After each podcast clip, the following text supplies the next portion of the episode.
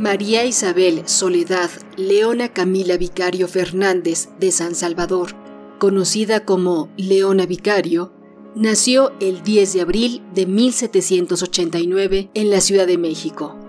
y fue una mujer que luchó incansablemente para conseguir que la Nueva España se independizara y se convirtiera en la nación libre y soberana que hoy es México.